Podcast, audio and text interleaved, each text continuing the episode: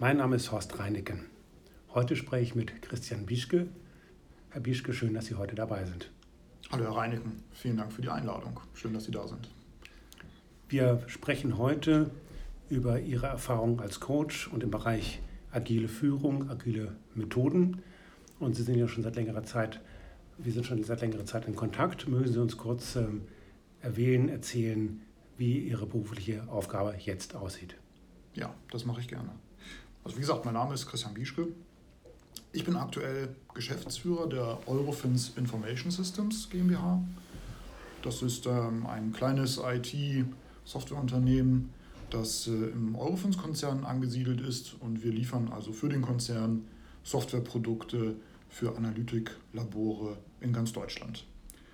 Und äh, ich bin eigentlich klassisch Diplom-Ingenieur und äh, für Elektrotechnik, ähm, habe aber mich schon immer mit Software und Computern und äh, IT beschäftigt, also seit ich, seit ich neun oder zehn Jahre alt bin. Also das heißt, irgendwann habe ich einfach mein Hobby zum Beruf gemacht. Und äh, ja, jetzt habe ich hier ungefähr mit 80 Mitarbeitern äh, sind wir dabei, ähm, entweder alte Softwareprodukte zu pflegen, zu ergänzen oder halt auch neue Softwaremodule einzuführen. Äh, wir machen viel Requirements Engineering, wir unterstützen auch Projekte, wir sind auch beratend tätig äh, im Konzern. Also ein ziemlich breites Aufgabenspektrum, unterschiedliche Teams ähm, und äh, immer wieder neue Herausforderungen. Sie haben eine Coaching-Ausbildung gemacht, ne? Wann war das? Richtig, das ist schon einige Jahre her. Also es ist um 2010 gewesen. Das war eine Ausbildung ähm, zu, einem, zu einer Coaching-Methode, die sich The Work nennt. Ähm, also da gibt es äh, die Autorin eines äh, diverser Bücher, die diese, diese äh, Coaching-Methode entwickelt hat, ähm, heißt Byron Katie, die selbst aufgrund einer sehr, sehr, also einer wirklich sehr tiefgreifenden persönlichen Krise ähm, diese Methode für sich entdeckt hat. Im Kern geht es darum, Glaubenssätze aufzulösen. Also das heißt, ähm, bin ich mit irgendetwas unzufrieden? Glaube ich, mein Glück liegt darin, dass ich das Verhalten von anderen Menschen ändere, dann befinde ich mich meistens auf dem Holzweg. Also äh, versuchen Sie mal Ihre Frau zu ändern. ähm, ja, es geht ja im Wesentlichen darum, dass man, wenn man äh, mit den Umständen nicht zufrieden ist, zunächst mal bei sich selber anfangen sollte, ganz genau, zu ändern. Ganz genau, das ist der Kern. Und ähm, jemandem, einem äh, Coach jetzt nur zu sagen, okay, fang mal bei dir selber an, äh, das ist jetzt nicht so der richtige Ansatzpunkt. Ähm, wir Menschen neigen ja dann dazu, auch eher zuzumachen, wenn man uns Ratschläge gibt. Äh, Ratschläge sind ja auch Schläge. Und deswegen äh, ist es äh, in dieser Coaching-Methode geht es darum, ähm, das zu hinterfragen. Also zum, zum einen erst einmal zu schauen, okay, wenn ich weiterhin in diesen Glaubenssätzen verharre, was macht das mit mir? Wie fühle ich mich weiterhin? Wie fühle ich mich jetzt? Da kann ich mir vorstellen, wenn ich nichts ändere, was dann in zwei, drei, vier Jahren ist, vielleicht auch gesundheitlich, mit, mit, auch mit allen anderen Lebensumständen. Und wenn, dann erst wenn man dann erst einmal in diesem sagen wir, eher negativ behafteten Gefühl drin ist, geht man erst einmal nur modellhaft die Möglichkeit an, das zu hinterfragen und zu sagen, okay, gäbe es vielleicht auch die Möglichkeit, dass das, was ich denke, vielleicht nicht wahr ist. Haben Sie das selber auch an sich? Ja, ja, ganz intensiv, ganz intensiv. Ähm, ich hatte damals auch eine, ähm, äh, eine, eine persönliche Krise und ähm, das hat unheimlich geholfen. Also das ist so, ich habe das Buch ganz zufällig entdeckt. Es war aber zu dem Zeitpunkt wohl richtig. Und ähm, die, die Coaching-Methode hat sehr stark geholfen, ähm, denn alleine sich mit alternativen Gedanken zu beschäftigen, hilft extrem, weil äh, dann werden sie plötzlich wahr und äh, wir sagen ja immer, ähm, wir kreieren unser Umfeld. Und äh, wenn man auch nur, wenn ich selber den anderen positiven Gedanken einfach nur zulasse, einfach nur damit herumexperimentiere, fühlt es sich schon ganz anderes an. Und, ähm, und dann, dann komme ich ganz oft zu mir selbst. Also dann ist mein, äh, liegt mein Schicksal oder meine Gefühlswelt nicht mehr, also ist dann nicht mehr abhängig vom Verhalten, vom Denken, vom, vom Reden anderer Menschen, sondern ich habe selber in der Hand. Und äh, das gibt einem eine super, eine wirklich, stark, also eine wirklich starke Position, äh, die einem in vielen, vielen Lebensbereichen, egal ob Beruf, Privatleben, Gesundheit ähm, unheimlich weiterhelfen kann. Wenn wir jetzt mal überleiten zur Agilität, zu agilen Strukturen, zu agilem Management, wie sehen Sie das bei sich im Unternehmen? Wo stehen Sie jetzt mit Ihrer Organisation? Was sind Ihre Erfahrungen und wo wollen Sie hin? Ja, also agile Strukturen sind jetzt sehr stark in Mode gekommen. Mir war es äh, bei der Einführung erster agiler Ansätze, was ungefähr schon fünf, sechs Jahre her ist, in diesem Unternehmen unheimlich wichtig zu verstehen, warum wir überhaupt agil vorgehen. Und äh, wir gehen agil nicht vor, weil das ein benachbartes Unternehmen macht oder weil es Google oder Facebook oder welches moderne Unternehmen auch immer es gerade tut. Also nicht im Sinne einer Nachahmung, sondern erst einmal verstehen, warum macht das Sinn? Nämlich, wenn wir uns in komplexen Umgebungen bewegen äh, oder jeden Tag konfrontiert sind mit komplexen Fragestellungen, ähm, dann macht es eben keinen Sinn zu sagen, ich, ich glaube, dass ich in der Lage bin, einen Plan zu erstellen und diesen einfach abzuarbeiten, sondern dann muss ich mich einfach so aufstellen, dass ich jeden Tag äh, oder jederzeit ähm, agil auf sich ändernde Umstände reagieren kann. Und also Reduzierung letztendlich der Komplexität, kann man das so sagen? Nein, also nicht Reduzierung, sondern, ähm, sondern adäquates Reagieren auf Komplexität. Mhm. Ja, und äh, das Verfolgen eines Plans ist äh, meiner Meinung nach nicht die richtige Reaktion auf ein komplexes Umfeld, äh, weil äh, in diesem Plan nie alle, alle Rahmenbedingungen erfasst werden können. Denn ähm, ja, agile, also komplexe Umfelder zeichnen sich ja dadurch aus, äh, dass wir es mit Menschen zu tun haben. Also jemand möchte eine Funktionalität in Software haben. So, und das ist jetzt dieser jemand ist ein Mensch und keine Maschine, äh, also ist sein Verhalten äh, nicht vorhersagbar. Und in diesem Bereich bewegen wir uns einfach. Es sind nicht vorhersagbare Prozesse. Jemand möchte eine Funktionalität haben, glaubt es in diesem Moment, dann äh, redet man erstmal, ja, erst einmal ja nur erstmal über ein theoretisches Konstrukt. Das ist jetzt ja die Struktur, die Sie erstmal schaffen müssen. Äh, nein, also so arbeiten wir schon. Also wir arbeiten schon äh, agil in den Bereichen, in denen wir die Anforderungen bekommen und sie dann umsetzen. Also das ist klassische agile Softwareentwicklung. Wir, wir verwenden halt Scrum.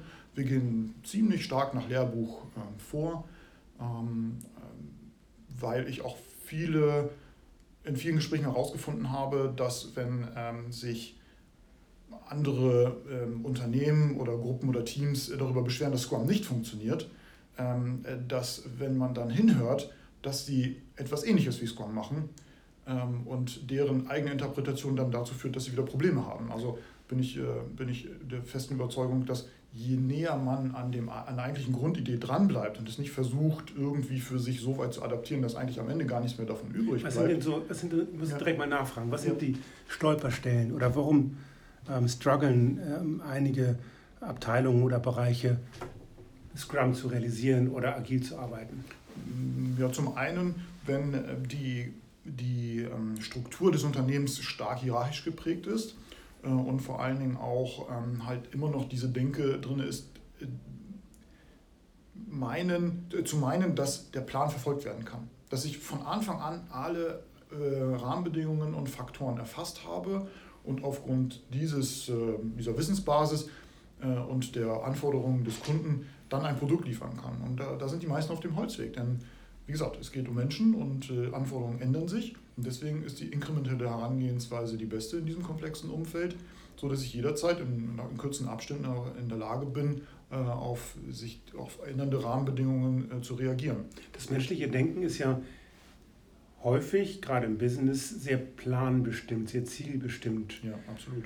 Wie kann man oder was können Sie für Hinweise, für Ratschläge geben, also Ratschläge jetzt in diesem wohlmeinenden Sinne, dass man äh, sich von dieser Planbarkeit von Dingen, von komplexen Strukturen entfernen kann und ein anderes Vorgehen, ein anderes Denken installiert. Ja.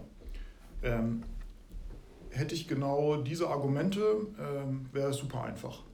Diese Argumente, wenn ich, wenn ich sage, es, es funktioniert besser, ähm, das, das Ergebnis ist besser, ähm, oder ich kann, äh, die, ich, ich fördere mehr Kreativität bei den Mitarbeitern. Ähm, Entscheidungen werden eher dort gefällt, wo tatsächlich das meiste Fachwissen konzentriert ist und, und, und, und, und. Dann findet jemand, der fest in dem anderen Gedankenkonstrukt verankert ist, immer Gegenargumente. Und da äh, verfolge ich eher den Ansatz, nicht zu überzeugen, sondern zu überreden, es auszuprobieren. Lass uns uns einfach auszuprobieren. Lass es uns einfach gemeinsam ausprobieren. Ähm, in einem begrenzten Zeitraum, sagen wir ein Monat, zwei Monate, drei Monate, erste Erfahrungen sammeln, gucken, wie sich anfühlt. Ähm, und möglichst neutral an die Sache herangehen. Und äh, da wird es halt spannend. Und da habe ich schon diverse Experimente durchgeführt, wo tatsächlich ein bisschen Magie dann auch passiert ist, wo Ergebnisse zutage kamen, mit denen wir vorher nicht gerechnet haben. Ähm, und das ist wirklich super spannend. Wie also, machen Sie das? Haben Sie da so ein, ein Rezept, wahrscheinlich zu, ähm, zu streng gesagt, eine, einen ersten Schritt, einen ersten Schritt, um jemand äh, in dieses neue Denken, dieses, ähm, in dieses andere Vorgehen einzuführen, äh, Appetit zu machen? Ja, ähm, es, es gibt zwei Ansätze. Der eine ist, der widerspricht eigentlich dem, was ich gesagt habe, denn ich hatte ja vorhin gesagt, also rein argumentativ kommt man nicht vorwärts und trotzdem ist es, gar, ist es eine gute Idee, äh, gerade zu Anfang ein Mindestset an gemeinsamem Verständnis zu, zu, ähm, zu erreichen. Also was sind die Begrifflichkeiten? Äh, warum benutzt man hier andere Begriffe? Warum hat man nicht den Plan? Warum, was ist ein Inkrement? Ähm, was ist die Basis äh, der Herangehensweise? Einfach nur mal so einen kleinen Ausblick in die Theorie. Nicht zu weit, weil dann kommt wieder sofort der Gegendruck im Sinne von, nein, das kann ja gar nicht sein, das ist, das ist irgendwie Anarchie, das ist, das, ist, das ist ja überhaupt gar nicht mehr managebar. Ähm, und wo bleiben die KPIs? Also da ist dann gleich vorbei. Und deswegen ist der zweite Ansatz, und der ist in Kombination mit einem, einem Mindestset an, an, an gemeinsamer Sprache, ja, wirklich eine super Geschichte, es erlebbar machen. Also zu sagen, kommt her, wir machen das in einigen Bereichen, schaut, äh, schaut, es, euch, schaut es euch an. Ähm, oder auch, es gibt diverse Videoquellen, äh, Vorträge, wo auch andere es erlebbar machen. Also die externe Referenz ist super wichtig. Ähm, und anders, anders ist es schwer, schwer tatsächlich argumentativ durchzubringen. Kann man das äh, in einzelnen Teams schon beginnen oder muss man eher Ihre gesamte Organisation dabei betrachten? Ähm, wichtig ist es tatsächlich in möglichst kleinen Einheiten zu beginnen. Ja, also das, was ich am Anfang gesagt habe, Glaubenssätze. Gerade wenn ich anfange, eine Organisation im Ganzen zu betrachten oder versuche sie zu verändern, dann kommen sehr schnell Glaubenssätze oder diejenigen, die Glaubenssätze haben, dass das jetzt vielleicht keine gute Idee ist oder eher daran festhalten, was immer schon gemacht wurde, die erstarken dann ja auch. Ähm, und, und, und daher lieber Leuchtturmprojekte zu schauen, in welchem Team sind vielleicht welche, die die, die Idee schon haben. Also ich, ich beschreibe ja auch aktuell nur so einen Top-Down-Ansatz. Also ich glaube, das ist die bessere Variante. In, in vielen Unternehmen ist es ja eigentlich genau andersrum, dass das Management eher äh, an, an alten Werten, an alten Herangehensweisen festhält und dann bottom-up jemand versucht, der das auf, vielleicht auf einer Konferenz äh, mitbekommen hat oder aus, aus dem Kollegen- oder Freundeskreis, äh, dass es dort auch andere Methoden gibt, die das dann versuchen von innen heraus ähm, zu, zu etablieren oder zu fördern. Und ähm, ja, ich schaue ist das, halt. Ist das möglich überhaupt? Ähm, ich glaube schon. Also ich glaube schon. Es dauert. Mh, hm, beide, beide Seiten sind nicht einfach. Also es ist irgendwie das Management äh, oder der Geschäftsführer hat da eine neue Idee, da ist ja auch manchmal so eine Grundskepsis irgendwie drin. Also was, was, was hat er denn, was treibt er denn jetzt da an? Äh, und andersrum ist es dann für, für Mitarbeiter, die das äh, versuchen, ähm, ja, gegen eine etablierte Struktur voranzutreiben, die haben es auch nicht so einfach. Also egal wie man es dreht und wendet, ob die aus der einen oder anderen Richtung, ähm, das ist halt blöd äh, und nicht so einfach. Äh, ich glaube, wirklich Glück hat man, wenn beides passiert. Ja, wenn, wenn jemand im Management sagt, okay, das ist, ich habe auch davon gehört oder das war auch, ähm, also letztendlich, man muss ja nur mal ins Programm der nächsten IT-Strategietage hier in Hamburg gucken, da, da, da ist jeder zweite Vortrag geht um Agilität. Also das heißt, da müssen ja schon viele Leute sein, die, die zumindest mal was mitbekommen haben. Und äh, wenn die dann auch noch irgendwelche Mitarbeiter finden, die im Sinne von eines Early Adopters ähm, dann auch mitmachen wollen, dann hat man sehr schnell sein, sein Leuchtturm-Projekt ähm, oder Ist ja auch attraktiv für neue Mitarbeiter, wenn man ja, diese Argumente, Agilität, agile Strukturen, agiles Management dort ähm, auch einbringen kann und sagen, hey, hier gibt es ein, ein Umfeld, ein Arbeitsumfeld, das sich verändert, in dem ich mich auch naja, mit, mit neueren Methoden auch beschäftigen kann und nicht unbedingt den klassischen planerischen Ansatz, ja. Führungsansatz verfolge. und, und es geht weit darüber hinaus. Also es ist nicht nur für die interessant, sondern äh, ich erlebe jetzt gerade auch äh, viele Bewerber, die das voraussetzen. Ja. Die vielleicht auch schon aus einem Unternehmen kommen, das so arbeitet, ja. die sich auch gar nichts anderes mehr vorstellen können. Ja. Die einfach schon so gepolt sind oder so, so, so ähm, ich wollte sagen erzogen, aber passt nicht, sondern schon dieses Mindset haben. Die das erfahren haben. Ja, die das erfahren haben und das durch, voraussetzen, das auch so weiter in anderen Unternehmen auch weiter äh, durchführen zu können. Ne? Ganz genau. Herr Bischke, ganz herzlichen Dank, dass Sie erzählt haben, Ihre Erfahrungsbereich Coaching. Wenn Sie als Zuhörer weitere Details über Christian Bischke erfahren wollen, klicken Sie gerne auf unsere Website reineken.com. Schön, dass Sie hier waren, Herr Bischke. Vielen Dank.